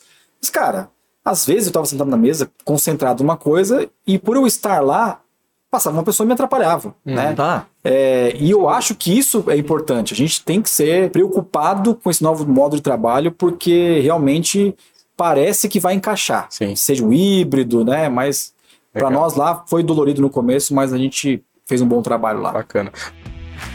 Dantas, conta pra gente da tua eh, fase investidor anjo aí, como começou. Contam pra gente aí. Legal. Eu, eu, assim, fui pro Vale do Silício com um grupo de empreendedores do Brasil, né? E aí lá eu conheci algumas pessoas, né? Conheci o fundador do Moip, muita gente legal que foi comigo, fundador da Social Miner, e aí a gente ficou amigo desse grupo. E aí o Lincoln, o Lincoln era um fundador da Vai e Volta, né? era uma marketplace de equipamento industrial, de, fazenda. E não deu muito certo, vai e volta. E aí, tipo, depois de um tempo, ele me mandou uma mensagem no, no Facebook, falou assim, cara, eu vou montar um business novo, você consegue me dar uma, uma ajuda, ver se é isso mesmo tal? Ele mandou, cara, um PPT. Eu falei, nossa, cara, eu, eu contrataria aqui na Vind que eu investiria. Olha. Eu falei sem saber, eu nunca tinha feito investimento anjo, né? E aí, cara, assim, fiz o primeiro investimento anjo no Lincoln, né?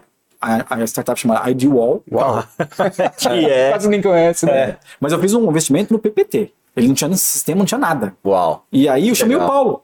Uhum. Falei, Paulo, você não quer? Ele falou, você tá doido, cara? O cara não tem nem sistema. Eu falei, vem que o menino é bom, tal, vai dar certo. O Lincoln, puta cara, velho. Uhum. Aprendi muito com ele. Então meu, foi o meu primeiro investimento anjo. Então isso abriu as portas para eu começar. Falei, putz, será que, que dá para eu empreendendo eu consigo fazer isso ainda, né? Porque cara, eu não sou investidor uhum. profissional, né? Eu tenho que fazer isso com quem eu conheço, que tem um pouco a ver com o que eu faço também, porque eu posso dar um pitaco Sim. e melhor, não atrapalhar. Então eu comecei a fazer investimento anjo, o Like a Boss foi uma plataforma importante para isso também que aí quando começou a ganhar visibilidade, muita startup procura a gente hoje. Ah, sem dúvida. Né? Então aí a gente montou um, um, grupo de investidor, eu, o Paulo e o Lincoln. Quem quiser conhecer pode, pode ir lá no lab.capital. Uhum. A gente já fez 43 investimentos. Então que fizemos é, Suridata, é, Conta Simples, IDWall. Tem uma galera boa. E nossa tese é assim, é, eu ajudo na parte de SaaS, software, o Paulo na parte de, de tecnologia, porque ele faz parte da comunidade dev há muito tempo. Uhum. Sim. E o Lincoln é, um, acho que é a pessoa que eu mais conheço de fundraising. Que legal. Ele toca que massa aí. Uhum. A gente, mas a gente faz muito é, part-time, sim, cara. E, uhum. e, assim, olha, putz, eu te ajudo, mas eu não vou te atrapalhar, cara. Uhum. Você não pode contar comigo, não me, não me pede board, não tenho ir, cara, é. Eu vou te mandar feedback no WhatsApp. Uhum. E quando der, sabe? E, e, obviamente, abrir portas, né? Uhum. Mas eu acho que tá profissionalizando um pouco, assim, né? São 40, né? Ah, legal. É muita coisa. É. Muita coisa. Boa. Cara, e agora queria entrando um pouco mais no, no, no, Rodrigo. Como é que você, como é que você se atualiza? Como é que, o, o que, que você lê? Onde que você busca?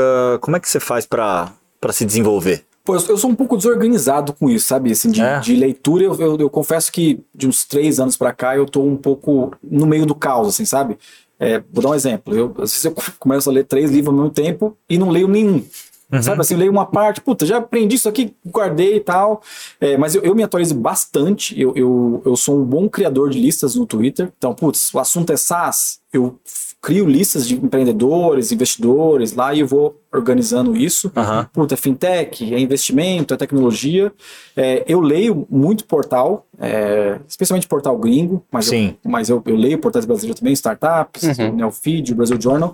Mas assim, o, o, melhor conteúdo que eu leio, né, e é, é, é o que eu tô falando com vocês aqui, falar com o empreendedor e tal, né, e como eu tenho uma relação boa com alguns deles e com investidores, muita informação chega, chega rápido né? Então, ó, vai acontecer isso, vai acontecer aquilo, tal, né? E, e eu, eu, tenho ouvido podcast, né? Eu sou um, eu sou um, um, cara que faz podcast também, nada mais justo ouvir, claro. também. né? E eu, eu tenho ouvido mais podcasts de variedades do que tecnologia. Boa. É mesmo? É, tem um podcast maravilhoso, tem um, um cara que sofreu um, um, problema grave recentemente, que é o Here's the Thing, do Alec Baldwin. Hum, cara, ah, o Alec sim. Baldwin é um puta ator, um baita apresentador, não sabia que ele era tão bom apresentador, né? Um cara do Saturday Night Live. Sim. E, e ele tem um podcast, deve ter uns cento e poucos episódios. Cara, ele leva tudo que é tipo de gente. Cozinheiro, é, atleta, empreendedor. Cara, mas é fantástico o podcast. Fantástico. Que ele conta as histórias e tal. Então, eu tenho procurado, assim, vou pra academia, putz, liga um podcast que eu vi e tal, né? Tenho gostado muito de, de caras de esporte dentro dos podcasts, é, é, atletas mesmo. Sim, pegar legal. Todos os caras mais bombados no mundo, cara, procura. Uhum. Você tem um fã, uhum. sei lá, é o, o, Daniel Alves. Cara, vai lá, tem 30 podcasts que ele já participou. Uhum. Inclusive em, em, em espanhol. Tá. É, você começa a consumir esse conteúdo e vai rápido na academia, cozinhando, Sim. tomando banho e tal, né? Acho que podcast hoje eu tenho, é, acho que é meu principal meio de informação. Legal. Tá. Bacana. Cara, eu tenho mais dúvidas aqui. Vamos lá. Ah. Aproveita. Ah. é hoje, né? Não, cara, é tudo, é tudo coisa simples, mas é importante para empreendedor também. Você falou, cara, de uns tempos para cá, a vida tá corrida e tudo mais. Como é que você faz para manter a cabeça sã nesse mundo maluco de tanta informação ou nesse turbilhão de coisas, né? Porque a gente sabe que negociar a empresa não é, não é simples, você, é, é montanha russa, né? Você acorda, você acorda sorrindo, dorme chorando, você fala, e aí, né? Então, como é que você mantém sanidade mental? Boa. Ótimo, cara. Sim, eu tenho uma, eu tenho uma esposa que é, é profissional de educação física. Então eu ah, tenho. Então eu você tenho, apanha em casa eu já. tenho lá. Você apanha na cama. Eu tenho uma cobrança é, bem bem forte sobre sanidade mental, física, física também, inclusive. né? Com a questão do, do, condicionamento físico também.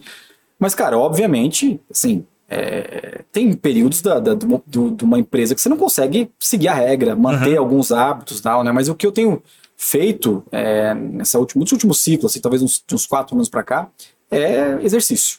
Né? Ah, eu, eu, assim, tenho, tenho me dedicado para ir todo dia fazer alguma coisa, me movimentar, né? Cara, faço yoga, alguns dias eu vou para academia, jogo tênis e tal. Normalmente é uma válvula de escape para você dormir cansado. Uhum. Se existe um segredo, cara, para qualquer pessoa que tem uma vida é, ativa, problemática de hora, tente dormir com o corpo cansado todos os dias. Não é a mente cansada, é o corpo, o corpo. cansado. Se você conseguir, cara, todo dia deitar na cama com o corpo cansado, venceu né? Porque o sono vai ser melhor, tal, né? Então, no dia que você fica até um pouquinho mais tarde na cama, assim, meia-noite, eu tô sem sono, temos um problema, né? Então, eu venho me dedicando bastante para exercício, né? Então, é uma coisa que eu tenho essa cobrança em casa. Mas, cara, tem uma coisa que eu, que eu redescobri recentemente, que é... Ah. Eu fiquei muito longe de... Eu, eu, to, eu, tocava violão, né? Por conta dos discos que eu vendia e tal. Tocava guitarra. Fiquei, sei lá, seis, sete anos sem tocar numa guitarra. Putz. Voltei a estudar música e eu percebi que além do exercício físico, essa talvez seja o meu maior, é, minha válvula de escape maior hoje. Não é nem hobby, cara. Talvez a minha maior terapia hoje é estudar música. Então estou estudo, estudando de novo guitarra, voltei a tocar guitarra, então voltei a entrar um pouco no, nesse ambiente de rock, resgatar um pouco que eu perdi lá. E é assim que você. Cara, mas a loucura vem, né? Que cara? legal. Você é louco de todos os tipos. Tem pedrada de concorrente, tem pedrada do mercado, cara, é burocracia no Brasil, né? Então, uhum. se você não, não colocar um pouco a cabeça para funcionar, é. cara, e, e, assim, acho que de um tempo para cá também, eu aprendi também a dar uma desligada. Apertar, apertar o botão e falar, puta, por hoje chega. Uhum. Né? Porque senão você fica doido, né, cara? O fato de você né, ter a questão do Black Boss, de estar tá vivendo né, com vários empreendedores, né? Hoje, para onde você olha, assim, você fala, cara, aqui puta, vai ter um movimento bacana e eu não tô vendo gente atuando nisso? Você tem alguma área assim que você fala, puta, que, que legal isso daqui, ou aqui tem alguma coisa? Eu, eu acho assim, que tem uma, uma, Isso é natural por conta uhum. do que aconteceu, né, o coronavírus, né? Acho que a área médica, cara, tá, em, tá, numa, tá num momento de destrave muito grande de inovação. Uhum. Né? A área médica é uma área muito tradicional no Brasil, é uma área formada por muita gente ainda que não entendeu que a tecnologia vai ser o meio para eles no futuro, né? uhum. né? Cara, você tem médico que é, ele reluta para operar com equipamento até hoje. Uhum. Ele quer fazer tudo certinho lá, né? Então eu acho que essa área tem, tem acontecido algo no Brasil. Você pegar o IPO da FIA lá na Nasdaq, né? Uhum. A empresa brasileira, você fala, caramba, cara. Compraram a iClinic, compraram um monte de medicina, uhum. compraram um monte de empresa, só que ainda é um ou dois, três casos, assim, né? Então eu acho que aí tem uma questão é, forte de, de a inovação vai passar forte para o health tech. Sim, sim. Né? sim. E, e, ainda acho que ainda não está nem no, na ponta do iceberg, sim. né? É, o varejo está em transformação. É, e aí, Muito grande. o que aconteceu com fintech uhum. e software 2012, 2013, 14, 15 está acontecendo com o varejo agora. Né? Tem muita solução. Uhum. Né? Eu não sei se vocês viram na época Beacon, né? Tinha os beacons Sim. que faziam uhum. leitura. Cara, isso acabou. É. O varejo testou e não foi, o varejo já está na outra vibe, uhum. né? Acho que o varejo vai transformar também. Eu, eu, eu juro que eu não me conformo em ir num restaurante e não pagar a conta como eu pago Uber. Por que, que eu não, por que, que eu não faço assim? Eu não, por que eu não saio do restaurante igual eu pago Uber? Uhum. Não sei se vocês lembram. Você lembra a primeira vez que vocês pegaram Uber? Putz, vocês não ficaram assim, será que eu paguei, cara? Eu vou olhar no extrato, mas eu paguei, né, cara? A gente tem tecnologia. Tem tudo. A gente tem tudo para fazer igual no restaurante. E por que a gente não faz? É. Então acho que aí tem uma questão cultural que tá mudando um pouco, né? Você vê boas iniciativas no varejo. Eu acho que health tech, né, o mercado de, de saúde em geral, né, ele precisa mudar, uhum. né, e saúde, estou falando de tanto medicina quanto é, corpo, né, uhum. é, saúde mental, né, e, e, eu acho que o varejo, o varejo precisa mudar, cara, Sim. precisa mudar. Você vai hoje nos e-commerce, você compra do mesmo jeito, você vai lá, pega o, o, pedido, joga no carrinho, do carrinho faz o cheque. Cara, tem que mudar isso, pelo uhum. amor de Deus, né? Sim. E, e, e, dentro dessas mudanças, até varejo e tal, como é que você vê o metaverso nisso? O que você pensa a respeito, Dantas? Pô, cara, você sabe que uma. uma eu, eu me, me relacionei com o meta, metaverso recentemente, tem um mês. Hum. Por quê, né? Ao fazer o acordo da Vind lá, a gente usou, usava uma expressão, é, tinha um investidor que não queria sair, a gente usava uma expressão que. Pô, esse, esse, esse acordo parece um gnomo parindo uma burra. Não fui eu que fiz isso. Ah, bom, então, explica que o, um, do, o, o, um dos, dos, investidores da Crescera falou: caramba, que acordo, que acordo difícil, isso parece um gnomo parindo uma burra. Eu falei, gnomo parindo uma burra, cara. Da onde o cara tira isso? Cara, eu falei, gnomo, a gente deu muita risada, né? E a gente ficou tentando entender como que seria um gnomo parindo uma burra. Só que aí que eu fiz, cara. Eu, minha, minha filha desenha muito bem, né? É, faz mangá mesmo, negócio que legal. Eu falei, você consegue desenhar um gnomo parindo uma burra? Você tá fumando, tá cheirando. Eu falei, Bi, faz o seguinte, ó. Imagina um gnomo fazendo a gestação de um burro, uma burra. Faz esse desenho. O que eu fiz, cara? Eu peguei esse desenho, imprimi duas camisetas, mandei para vou mandar para esse investidor. Ele, ele não tá vendo, mas ele vai sair, vai sair amanhã. Aham. E registrei um NFT com esse com esse Ah, ótimo.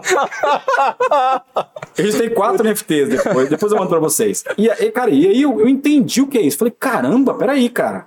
Eu não tava entendendo o que é metaverso. Pra mim, metaverso é Second Life, esse tipo de coisa. aham. Mas quando eu entendi, cara, que o metaverso é um pouco mais amplo que isso, que o dinheiro pode ser outra coisa, que a nossa vida pode ter experiência do outro lado também, e é, é uma, uma experiência recente com o metaverso, né? Eu acho que duas coisas que já, já tá acontecendo, né?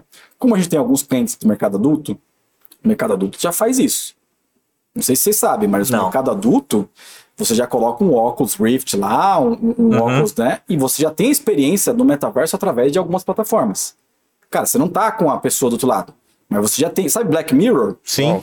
Isso não é série do Netflix que está acontecendo, já está acontecendo na vida real. Então existe já um, um- um cenário de metaverso no mercado adulto, no mundo, já funcionando, né? Então você começa, pô, peraí, não tá tão longe, cara. Não tá tão longe, né? É, eu só tenho uma preocupação de, de onde vai parar isso. É. Aonde que é a vida real e a vida, né?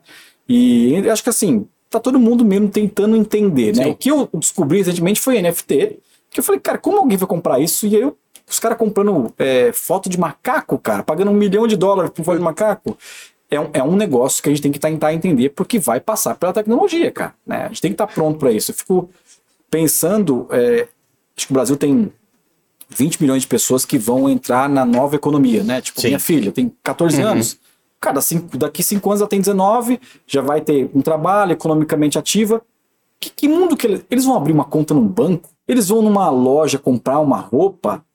Eu, eu, eu tento entender isso, mas eu não consigo visualizar o que vai ser. Eu acho que é um pouco disso, sabe? Da experiência que vai ter com o metaverso, com a vida real, né? Legal. Depois compartilha com a gente. O Legal. Gnomo Legal. parindo uma... Gnomo parindo uma Cara. burra é Essa foi boa. Legal. muito bom. Rendeu, hein? Ah, rendeu. Pô, que legal. Eu queria, queria abrir até pra você, cara. Você veio aqui, foi tão gentil, a gente perguntou um monte de coisa pra você.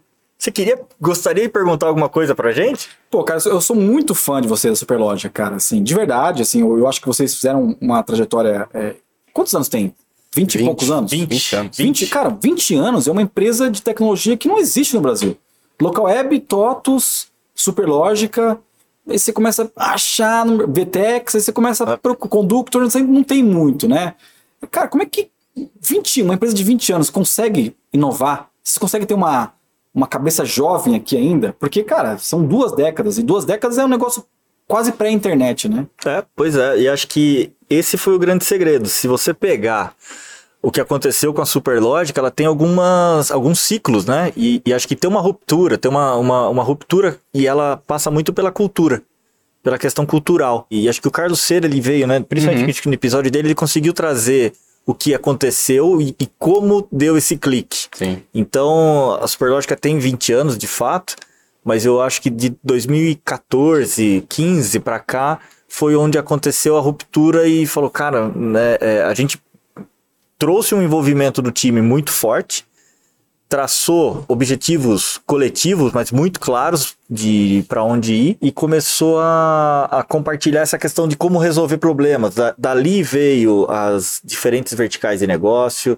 dali veio a, o PJ Bank, né, a, a solução de um problema é, que, era, que era comum a muitos dos clientes, não só dos nossos clientes condomínio, imobiliárias, mas de tecnologia também. Cara, como é que eu faço para fazer um trial numa ferramenta tendo que emitir boleto, né, de um jeito rápido? Não tinha. Você viveu sim. isso, né? A inovação ela acabou passando, foi foi uma mudança cultural dos donos, né, dos fundadores, que acabou permeando toda, toda a organização. Então, e, e isso, todo esse crescimento que a gente tem verificado, né, tem acompanhado, ele passa muito por isso, cara. Passa é. muito por isso. Acho que as empresas que, tem... que adquiriram também traz uma, traz uma cabeça nova, né? Traz uma cabeça nova, uma maturidade importante. Né? Eu acho que se você vê a, aquilo que a gente está conseguindo criar no mercado condominial, agora no mercado imobiliário, é, a, a, visão de futuro, né, para onde ela para onde ela começa a convergir sozinhos, talvez a gente não conseguisse fazer. Sim. Né? Então acho que tem o, o, fundo tem um papel importantíssimo. As empresas uh, que, que a gente que foram se unindo a nós nesse período todo têm um papel crucial, né? Não só para validar a ideia, mas como trazer conhecimento, trazer uma nova visão, ajudar a gente a impulsionar toda essa, essa engrenagem. Então, cara, hoje eu diria, né? Acho que a, a, a Superlógica ela tem 20 anos. É uma né? jovem de 20 mas anos. Mas é uma é. jovem de 20 anos. Exatamente. Atingiu a maioridade, né? É, eu, eu vejo o Carlos, né, de, de sainha curta, assim. Ouve essa, Carlão. É. é, Carlão, essa aqui, depois você corta se quiser. essa vai pra esculacho, obviamente, é. tudo vai pra esculacho aqui, é. né? Cara, não, e a, e a gente tá no começo, a gente tá, né, 20 anos, né, Baldini, e, e, e num momento, né, de uma nova geração, um novo ciclo aí, né, que a gente começa a vislumbrar aí muito forte, né? Então isso. Sem dúvida, sem dúvida. É aquilo que você falou. Eu acho, poxa, as fintechs vieram, elas, elas causaram uma mudança muito grande, o varejo precisa mudar, o mercado condominial imobiliário também está em ebulição, né? E, e, não preciso citar a Superlógica, tem outras sim, tantas sim. aqui né, que podem mudar. A questão toda está como, talvez como cada uma vai encarar essa mudança. Uhum. Né? A gente tem um objetivo e uma muito claro de envolver quem está no mercado hoje nessa transformação. É, e isso se prova valiosíssimo em outros mercados já, que funcionaram e, e funcionou melhor do que a transformação para o digital total, porque vai ter um, um, um período de de, de virada, que é, que é bem importante. Então, é a jovenzinha de 20 anos, é cara. Jovem é a jovenzinha anos. de 20 anos que está olhando para todo mundo para fazer junto. É uma Sim. mudança que não se constrói sozinho. Né? Não, e o mais legal também, quer dizer, é aquela questão que você até trouxe, né, cara? A gente está convivendo com concorrente, né? Inclusive, a gente está é? num ciclo para trazer parceiros para o nosso negócio, né? Quer dizer, a gente não vai fazer tudo sozinho. Uhum. Então, essa visão grande, é. né? Essa visão de abertura, né, cara? Vamos conversar para o mercado, vamos conversar com o cliente, vamos conversar com parceiros, concorrentes, né? Então isso que é, que é legal, né? Então, Exatamente. Muito bom. bom. Mas é isso. Encerramos por né, hoje? Cara? Fechamos? Pô, valeu, Rodrigo, obrigado. obrigado, obrigado demais por, por ter aceito o nosso convite, por ter é, falado sobre tudo, né? Sim. Acho que a gente né, falou de, de tudo. Eu até tenho uma lembrança, cara, do legal que, de, que você escreveu um livro, não? Escrevi. É. E, e a gente, obviamente, a gente competia na época, acho que é uma, é uma recordação até interessante que eu, na ocasião, eu tava como o, o VP de vendas, né, tá. que a tá. gente chamava aqui, e eu fui lá, pedi o, o, o livro, né, ele autografou, autografou que né? legal, cara. E, e eu lembro da dedicatória, ele falou, arrebenta Baldini. Né? E o arrebenta Baldini, poxa, se eu arrebentasse de vender, a gente. eu falei, cara, que legal. Que bacana. Né? E, enfim, acho que só, só reforça a minha admiração, né? Muito Pessoal, bacana. inclusive. Acho que a, a Superlógica te admira, eu pessoalmente te admiro bastante também, Rodrigo. Cara, então, obrigado, viu, cara? Muito Valeu. obrigado. Né? Muito legal. É isso aí. Valeu. Valeu, Kuma. Pessoal, esse foi mais um Superlógica Talks, né? O podcast de empreendedorismo e tecnologia da Superlógica. Hoje a gente entrevistou o Rodrigo Dantas, né? Que foi super bacana aqui é. nessa conversa. Se você tem outro empreendedor como o Rodrigo, né? Coloca aqui nos comentários que a gente vai atrás da pessoa para trazê-la aqui para compartilhar conhecimento e história com a gente. Se curtiu, Vai lá, se inscreve no canal da Superlógica, clica no sininho lá. Toda semana vai ter um episódio novo com empreendedores aqui para compartilhar a história com todo mundo. Obrigado, pessoal. Valeu. Valeu, gente. Valeu, Rodrigo. Obrigado, Rodrigo. Valeu. Show.